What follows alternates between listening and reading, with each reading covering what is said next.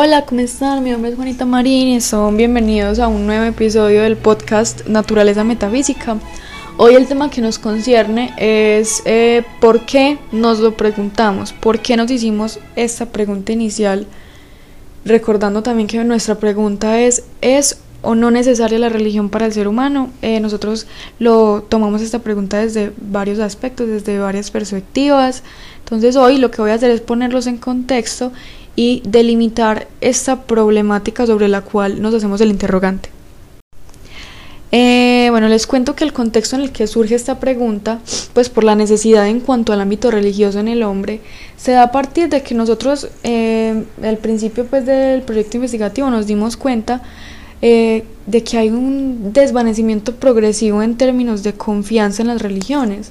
Nosotros hemos dejado de confiar en esas religiones históricamente predominantes las grandes religiones, y con ello surgen nuevas corrientes espirituales y nuevos dogmas. Entonces, el encontrarnos eh, con un mundo tan discrepante con el mundo histórico, eh, el mundo prehistórico también, nuestros cambios biológicos, instintivos, eh, desde este choque es que surge la pregunta del cómo podría habernos traído la religión hasta este presente, cómo es que la religión ha aportado todo este camino que hemos recorrido para llegar a ser, como ya les dije, tan distintos a lo que era el mundo prehistórico.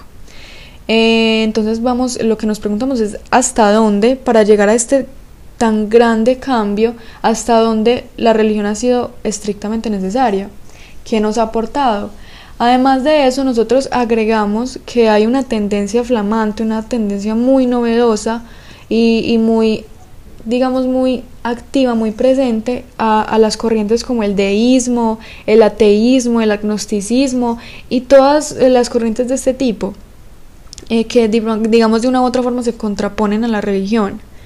En contraste también con entonces esas corrientes religiosas que son milenarias, nos preocupamos, eh, casi llegamos a preocuparnos por el hecho de que, bueno, es que en qué momento aparecieron todas estas corrientes que se van en contra de la religión, eh, que ha sido algo tan arcaico, algo tan de nosotros. Las religiones grandes han sido algo de siempre. Entonces también hay otra cosa. Los jóvenes están reemplazando las creencias tradicionales por corrientes un tanto novatas que prometen en falso relación a la ciencia, a lo que se le llama pseudociencia, como lo es por ejemplo la astrología, eh, los signos del zodiaco, eh, la interpretación de las cartas astrales, todas esas cosas que seguro todos ustedes con las cuales ustedes están familiarizados. Eh, entonces también desde esta última idea sabemos que otro aspecto que ha aportado a esta ruptura entre, entre digamos las nuevas generaciones y la religión fue la revolución científica, que bueno, ocurre apenas hace 500 años, pero es uno de los altibajos que han padecido las grandes religiones. ¿Y cómo explico esto? Pues lo de la revolución científica es que en términos más puntuales es el gran choque, porque nosotros empezamos a preguntarnos por el origen y por la evolución con la teoría de Darwin. Entonces hay un choque entre evolucionismo y creacionismo. Eh, nosotros decimos, eh, bueno, eh, creemos en la evolución de Darwin, en, la teoría, pero ¿y entonces dónde queda ese Dios creador? Y esa es una gran ruptura entre incluso el pensamiento oriental y occidental. Entonces, en este contexto es que nace nuestro interrogante. Bueno, aquí hay otra cosa importante y ya no tanto les estoy explicando el por qué surgió la pregunta, sino en qué contexto, en qué contexto nosotros inclinamos el problema. Y para eso voy a diferenciar dos términos que ya he venido mencionando y que de pronto se contraponen incluso o se confunden y son espiritualidad y religión y lo voy a explicar a partir de esta cita. El mundo contemporáneo es asistido por múltiples manifestaciones que dicen llamarse espiritualidad. En su esencia, el ser humano es espiritual, aunque esta realidad se haya diluido en medio de las prácticas religiosas. La espiritualidad viene desde adentro, es una especie de fuerza interna que dinamiza las dimensiones del ser humano, la religión, en cambio, busca externalizar dichas manifestaciones, principios y creencias. En conclusión y en mis palabras, la religión es esa herramienta que tenemos nosotros de externalizar, de expresar nuestra espiritualidad, nuestra espiritualidad como una fuerza innata de la raza humana casi.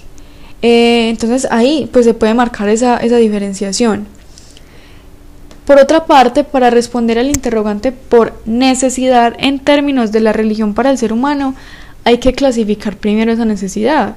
Eh, y eso es algo que nos propusimos desde el principio, pues preguntar por necesidad de por sí es una pregunta simple pero muy abierta, muy amplia, la cual se puede responder por muchísimos caminos. Entonces, empezar a trabajarlo así sobre un término tan extenso como lo es necesidad, lo hace muy complejo. Así que nosotros lo que hicimos fue tomar tres contextos que abarcan la necesidad del hombre, el contexto biológico, personal e histórico. Histórico también tocando lo social y político. Y demarcando cada contexto, eh, nosotros encontramos que para el tema biológico nos acontece el tema de la separación del sapiens como nueva especie dentro del género Homo, lo que ya mencionábamos. Eh, en, el, en, el, apartado de, de, la religión y la evolución, eh, que es el capítulo anterior, ahí fue donde mencionamos que esa imaginación colectiva, esa revolución cognitiva fue la que permitió nuestra separación como especie y nuestra supervivencia. Dejando un poco ya de lado el tema que incluso le da nombre al episodio, pues del por qué la pregunta, voy a explicar y voy a retomar un tema del episodio pasado que, que lo voy a completar con una cita. Desde el principio el ser humano siempre ha buscado la respuesta a la pregunta por sus orígenes y ante la imposibilidad de tener algún indicio respecto de la manera como se puede dar una explicación lógica al origen de cuanto le rodea, el pensamiento oriental encuentra una explicación en el mito, en donde se mezclan aspectos de la fantasía con la realidad, de la cual surge y se desarrolla tanto la ciencia como el mismo pensamiento religioso.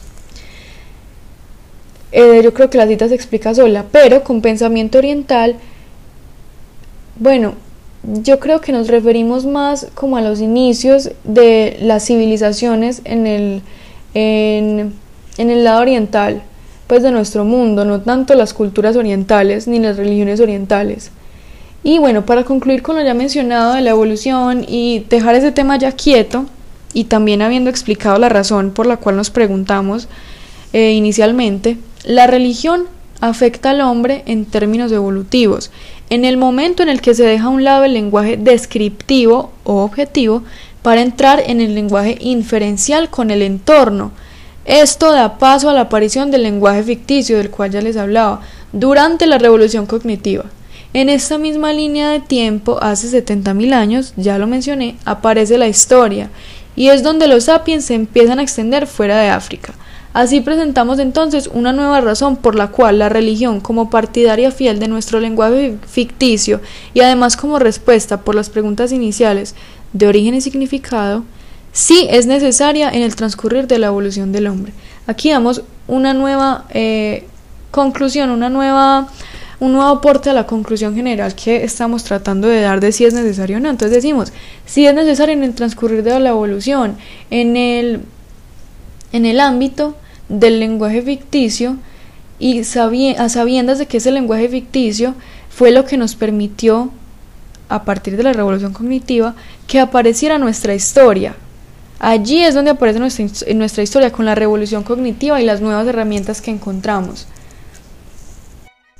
Bueno, y con esta eh, conclusión doy cierre a este episodio.